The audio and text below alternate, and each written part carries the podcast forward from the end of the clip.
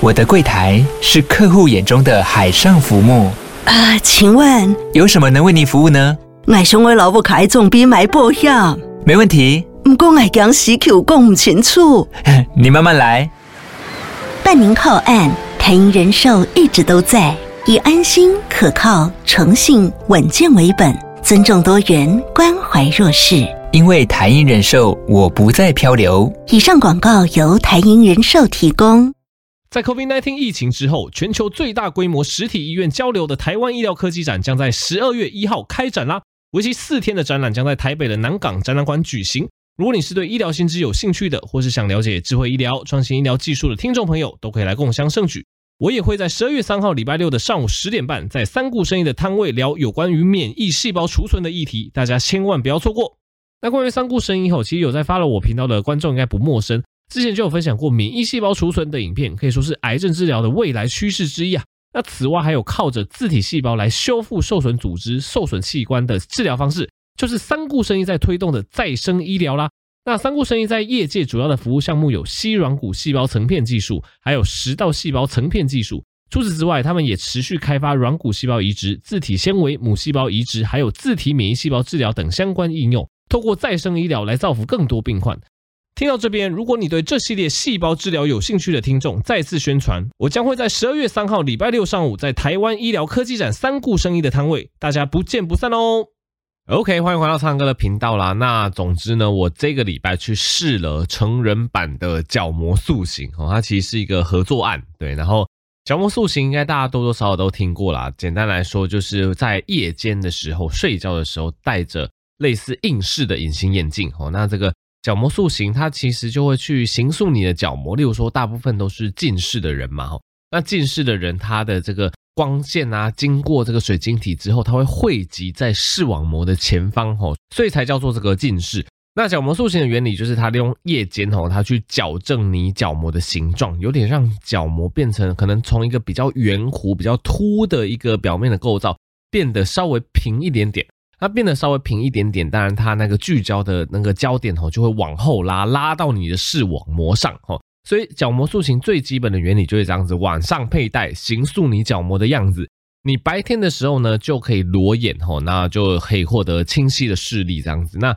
总之这是一个合作案，然后我就去体验了这个。成人版的角膜塑形，我觉得也蛮有趣的，可以跟大家分享。因为大家听到角膜塑形都会想到，哎，这应该是国小、国中、高中在戴的吧？为什么也会有成人版的角膜塑形？那其实应该是这么讲啦，小时候戴的角膜塑形，其实它好处比较多哦。因为角膜塑形第一个好处就是我们刚刚讲的，晚上戴，白天就可以裸眼得到清晰的视力，所以就不用戴眼镜，这是第一个好处。那第二个，如果是在小时候佩戴的时候，那它的第二个好处就是它可以延缓近视的加深。哦，对，这其实是角膜塑形一个蛮重要的一个好处，因为角膜塑形总之有它的原理存在，有所谓的可能周围的地方，哦，它的这个光线的聚集点会比较落于视网膜前方，所以基本上就比较会延缓近视的加深。但这有点复杂，大家听听就好。就是小时候戴角膜塑形，就是有这两大好处就对了。但是呢，成人吼，例如说像我这样子的年轻人呐，吼，戴这个角膜塑形，那好处就变成只有第一个，就是让我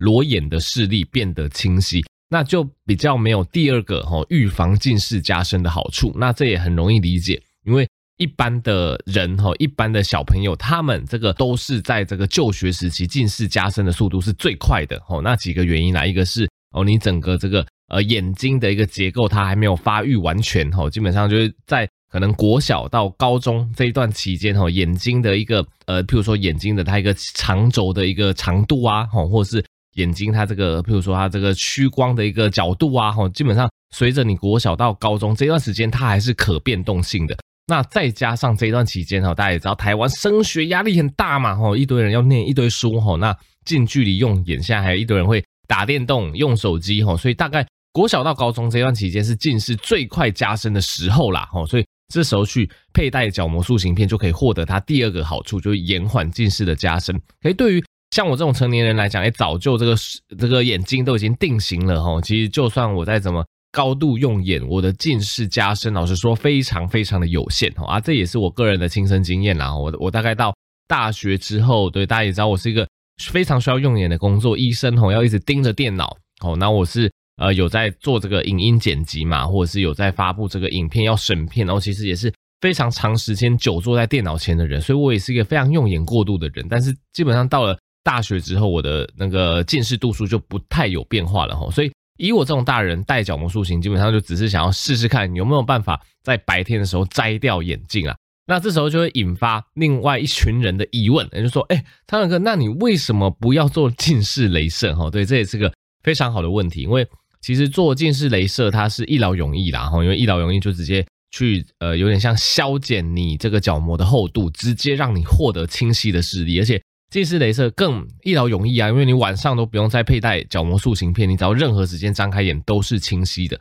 那当然，这考量的因素很多啦，因为呃，反正我这个其实是一个角膜塑形的合作案，但是以整体的一个大众会去考量的点来讲，并不是每个人都呃敢去做近视雷射手术啦哈，因为多多少少还是有些人对他有畏惧感。那再来哈，如果你是一些呃非常浅度近视的人，例如说呃一百度哦一百五十度，像这一类哦非常浅度近视的人，大家应该有听过一种说法，就是这一类哦非常浅的度数，其实你到你年长之后，年老之后，诶，有时候因为有老花眼的关系，反而这样子的度数是会被抵消掉的哦。反而是你呃一开始有这个非常轻度的近视啊，随着你而变老哦，开始有老花眼之后，诶，反而那个度数可以去中和掉，而变成你完全不用戴眼镜了。那假如是对这种非常浅度数的近视的人来讲，诶，如果他去做了雷射手术，他把它变成零度，这样子他之后得到老花眼，反而又要戴眼镜哦，所以这反而也是另外一种困扰。所以我觉得还是有几种状况下，大家可能会对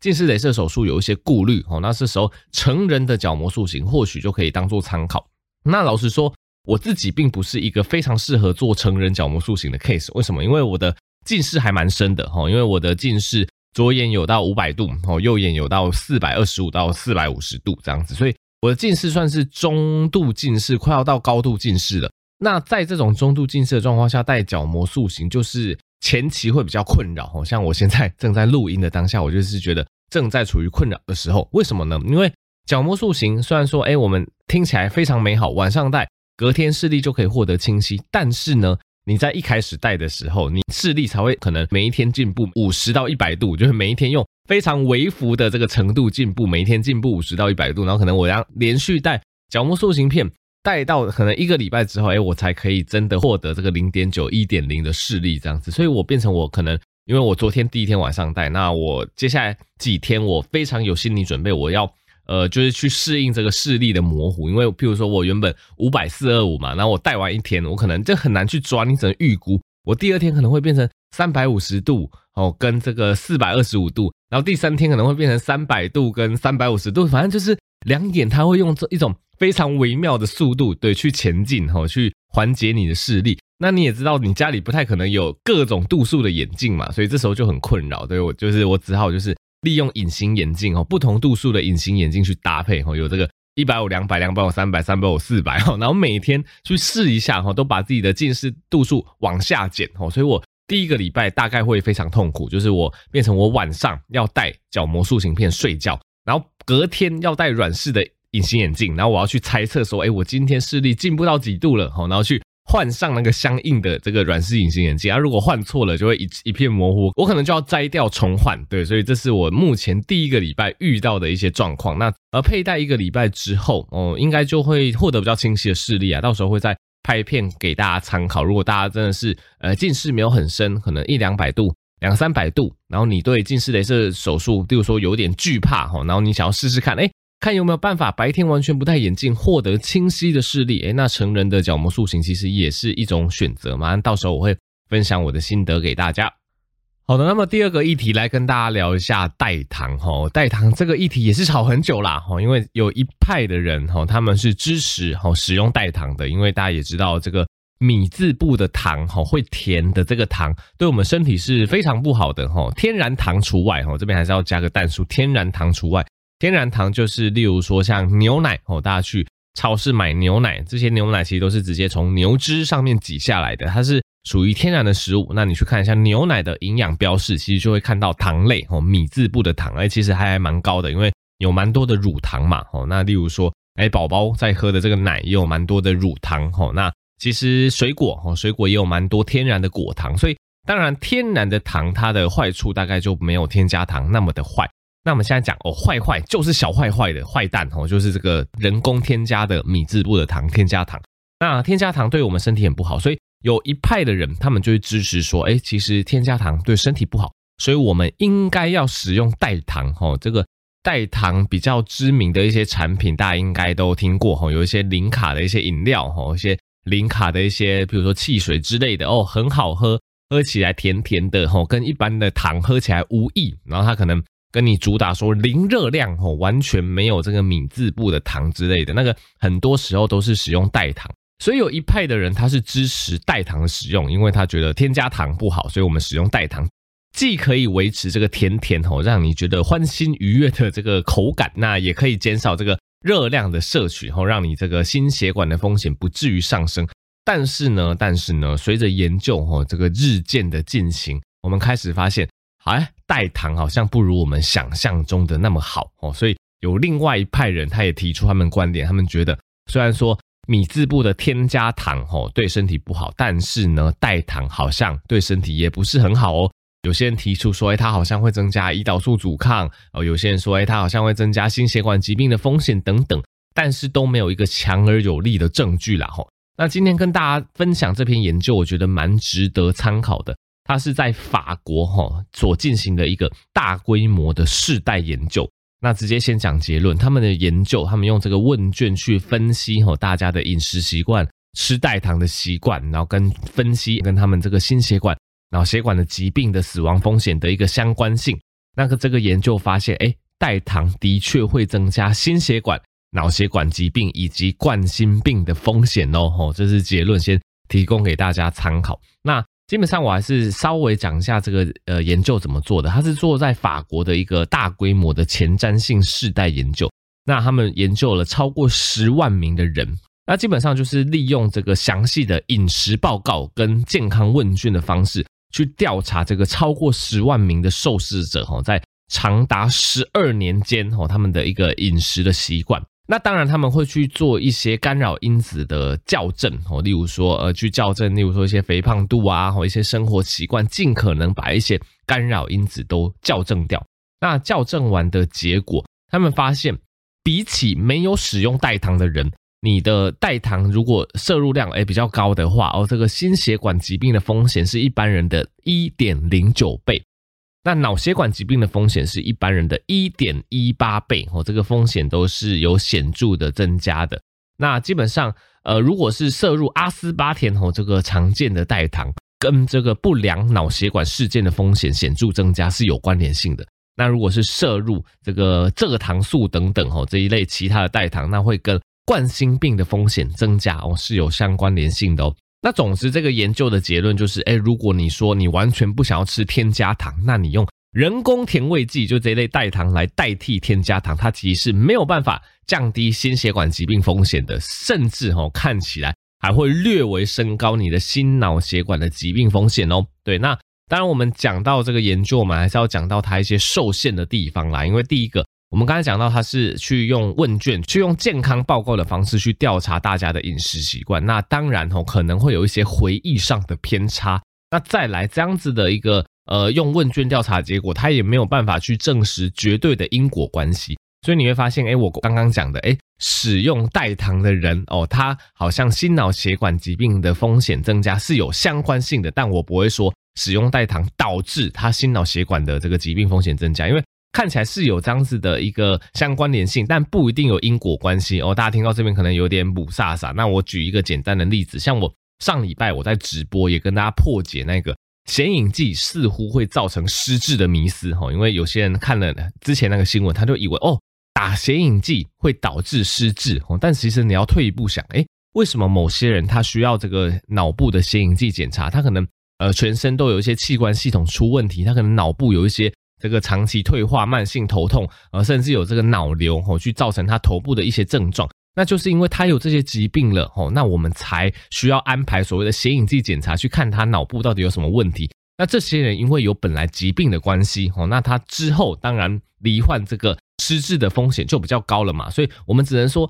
哎，使用显影剂的人跟失智症的发生似乎有这个正相关性，但我们不能说使用显影剂一定会导致失智哦，因为有可能是使用显影剂那些人，那些需要检查的人，他本身就有这个高风险性了。那这个代糖的研究也是一样哦，我们发现说使用代糖的人，诶，他跟这个比较高的心血管疾病跟脑血管疾病，诶，似乎是有正相关性的。那你就去想一下，诶，哪些人他会比较常，平时会有使用这个代糖的习惯哦，通常就是那种。追求甜味、追求新快感的人，这个大家应该没有意见吧？一个假如说他这个健康作息、健康饮食的人，他基本上会杜绝任何的这一类甜甜的东西，他可能会不吃人工的添加糖，他连代糖也不碰，他会过一个非常就是非常健康的作息的生活。那今天有一小部分人，他需要去使用这个代糖，他一定觉得哦，这个甜味对他的身心灵来讲是一种疗愈。我相信很多人吃甜点，很多人吃一些甜的东西，也会觉得。这一类食物会给他一种疗愈感，所以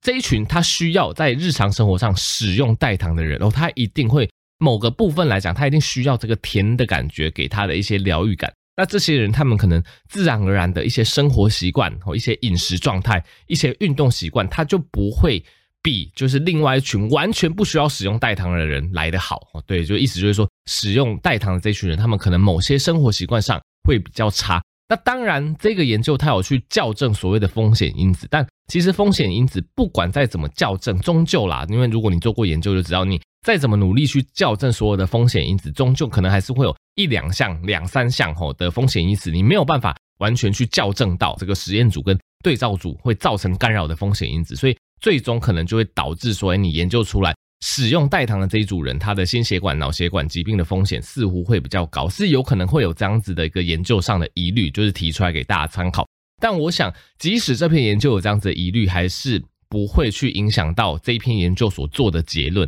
简单来说，如果你平常是吃这个添加糖哦，你吃这种就是米字部的糖，然后你想说，呃，我自此之后不想再吃糖了，我变成改吃代糖，这样子我身心灵哦，包括我的心血管。脑血管疾病的风险应该就会下降，变得跟正常人一样吧？那这篇研究就会跟你说，基本上就是错的哦，因为这篇研究其实蛮大规模，它就是跟你说，看起来哈，不管是添加糖哦，还是代糖，我们都要尽量去减少摄取。那代糖随着现在研究越来越多的一个状况下，似乎哈，现在人们现在科学家会把代糖的一个属性风险，把它变成中立偏坏哦。以前可能中立偏好，但是随着研究越来越多，发现。代糖也不是那么健康，现在可能就会把代糖列为中立偏坏的东西。所以我的建议啦，或者是大部分医师的建议，应该会是说，当然添加糖我们越少吃越好。那你偶尔要用这个代糖去代替一下添加糖，大概是没有问题。但是你要长期使用代糖，基本上以目前的医学研究报告来讲，还是不建议的吼。那以上这个报告就是给大家参考。那当然，天然饮食中的天然糖就比较没有关系啦吼，所以还是会鼓励大家这个。牛奶哦，或者如果你没有乳糖不耐的一些状况哦，这个奶制品哦，这个天然水果类哦，这一类其实该摄取还是要摄取，这一类糖就没有关系哦。但是如果是什么真奶哦、甜点哦、糕点哦、酱汁里面那种添加糖，这个就万万不要啊。OK，那今天最后一个硬知识来跟大家聊聊白内障哦，今天变成眼科专题了。之前某一集是这个皮肤科专题哦，今天是眼科专题。那总之什么是白内障呢？基本上。我们人体的眼睛哦，大家这个国高中都学过，眼睛跟照相机有一点像哦。那眼睛里面呃有一个构造叫做水晶体哦，这个水晶体我有点像忘记，水晶体是有点像是相机里面可能那个核心，比如说那个镜头之类的吧，应该是。总之，我们眼睛哦，这个光线经过我们眼睛的角膜之后，它会进到水晶体哦，然后这个水晶体就会对这个光线产生一个这个总总是一个屈光。那这个屈光就会让这个光线汇集到我们视网膜上成像，所以人体这个眼睛里面的那个水晶体，它的清澈透明度是非常重要的。这个水晶体要清澈透明，你才可以成像品质非常好，你才可以看得清楚。但是呢，近年来几个原因来，一个是人口老化，对，因为人口老化，这个水晶体本来就会老化而变浑浊哦，所以一个年纪。它就是一个造成这个白内障，也就是水晶体变成浑浊这个疾病和这个主要原因之一。那再来还有哪些原因会造成白内障？例如说紫外线的曝露哈，因为紫外线其实也是蛮伤害我们的眼睛哈，特别是水晶体这部分啦哈。那紫外线去伤害水晶体，它长期曝露之后，也会容易造成水晶体变浑浊，哦，看不清楚就变白内障。那再来就是过度用眼，哦，像对，像我也是一个过度用眼的高危险族群。像你各位啊，吼，喜欢这个打电动，吼，喜欢用手机啊，喜欢滑来滑去，就滑手机、滑平板，吼，看电视、看电脑，这个过度用眼也都会造成这个白内障的好发年龄啊不断下修。那另外一个要注意的，就有些人他是高度近视哦，或是他不当的使用眼药水哦，眼药水里面如果有一些类固醇的成分哦，有时候也会造成哦，应该说过度使用啦，因为偶尔消炎你也是会需要点一些眼药水，但如果你过度的。不当的使用眼药水，其实也会造成早发性白内障的发生。那总之，白内障就是哦，最重要，我们眼睛里面透明的这个水晶体它变浑浊了。好，这个变浑浊常常啊，基本上是不可逆的呢。所以药物去延缓这个白内障的进程，其实怎么讲，就是效果其实不彰。大部分患者最终他的白内障发生了，还是会需要手术去更换人工水晶体，去把它那个呃已经变雾变浊的水晶体给它换掉。换成透明的人工水晶体，这样子就可以恢复视力。那其实对于这种白内障的手术，因为涉及到眼睛的手术，很多民众都会很惧怕、很畏惧。我觉得也很合理。譬如说，我们一开始提到近视雷射，哦，如果你跨不过去心中的那一道坎，其实很多人真的都是这样子，也是蛮合理的。因为大家都会想说，哦，眼睛要动刀还是怎么样？会不会就是一发生什么闪失就失明之类的？那其实。大部分状况下，其实现在手术科技都很进步，其实大部分是不用太担心。以这个白内障的手术来讲啊，现在一个主流的一个方式是所谓的微创的超音波乳化术。那听到微创两个字，大家就知道这个呃伤口很小，它只需要在角膜附近画一个小切口，对，非常小的切口。然后接下来从那个小切口去呃深入超音波的探头，吼，以这种高速的震动频率去清除浑浊的水晶体，我把它吸出来，然后再把。好的人工水晶体注射回去，哦，那注射回去，这全程基本上麻醉只要点眼药水，哦，其实已经非常的方便了，哦，所以已经恐惧感已经大为下降。那现在近几年来，随着医学科技的进步，甚至有所谓的飞秒镭射白内障的手术方式。那这种手术全程它是以镭射的设备去取代传统的手术刀具。那它跟这个微创超音波乳化术最大的不同是，它用镭射去分割已经硬化的水晶体，然后之后再做清除。那它可以降低超音波的使用能量，那保留更多的角膜内皮细胞啊。那手术过程常常比较快，那比较安全。那不管是伤口大小还是伤口的平整度，都比过去直接拿手术刀还要好。那也可以有助于患者术后的恢复时间。但其实不管是哪一种啦，反正我觉得现在。微创手术越来越发达，大家对于这种不管是雷射吼，或者是白内障的手术吼，对，真正的可以说服自己或说服家人，不用太担心吼。其实你去看一下那个手术模拟，那个其实伤口都很小，已经不是那种可能要拿着刀去切进眼睛那种大刀了吼，所以大家是不用太担心啦。那基本上讲到白内障，就一定会讲到人工水晶体，因为人工水晶体也是百家争鸣啦，而且你开白内障手术，你或你的家人去动这个手术，一定会面临。自费的选择上的问题啦，吼，那基本上，呃，健保当然它有几副所谓的球面水晶体，大致可以是应付一般人的生活所需。但是如果你对这个视觉品质有更高要求，例如说有些人他对这个他是司机，他对开车的需求特别高，特别是夜晚开车比较频繁。这时候就可以考虑使用非球面的单焦点人工水晶体，夜间的视力会比较佳。那如果你是上班族，或者是对这个视力品质要求比较高的族群啊，那经过医生评估之后，也可以选择像是多功能人工水晶体，它可以一并改善所谓的近视啊、散光、老花远视等等的问题，可以降低日后对眼镜的依赖。那总之，人工水晶体的选择非常的多啦。那我觉得这方面大家也不用太担心，就是跟医生去讨论你的需求哈。啊，其实这部分常常也是一分钱一分货，但。其实因为每个人需求不一样，也不用说什么组电脑还是怎样，直接一定要攻顶，其实不是啊，就是挑选最适合你的人工水晶体哦，基本上大概这个视力都可以恢复的蛮不错的吼。那还是呼吁大家，基本上要定期进行这个眼部的检查，然后那及早发现问题才是关键。现在的白内障开刀已经不用像以前的技术说要等到它放到很熟之后就放很久，视力几乎都看不到再开，现在已经不用这样子。现在只要白内障影响到视力，基本上就会建议开刀了吼。好，那么这集就到这边啦。喜欢我的频道，记得持续订阅，可以追踪苍狼哥医学天地这个 YouTube 频道，追踪苍狼哥的医学通识这个 Podcast 频道，那分享给更多人知道。那也可以支持药师健生活保健实名书，真话不如 Pig 有九折优惠。我们就下集再见喽，大家拜拜。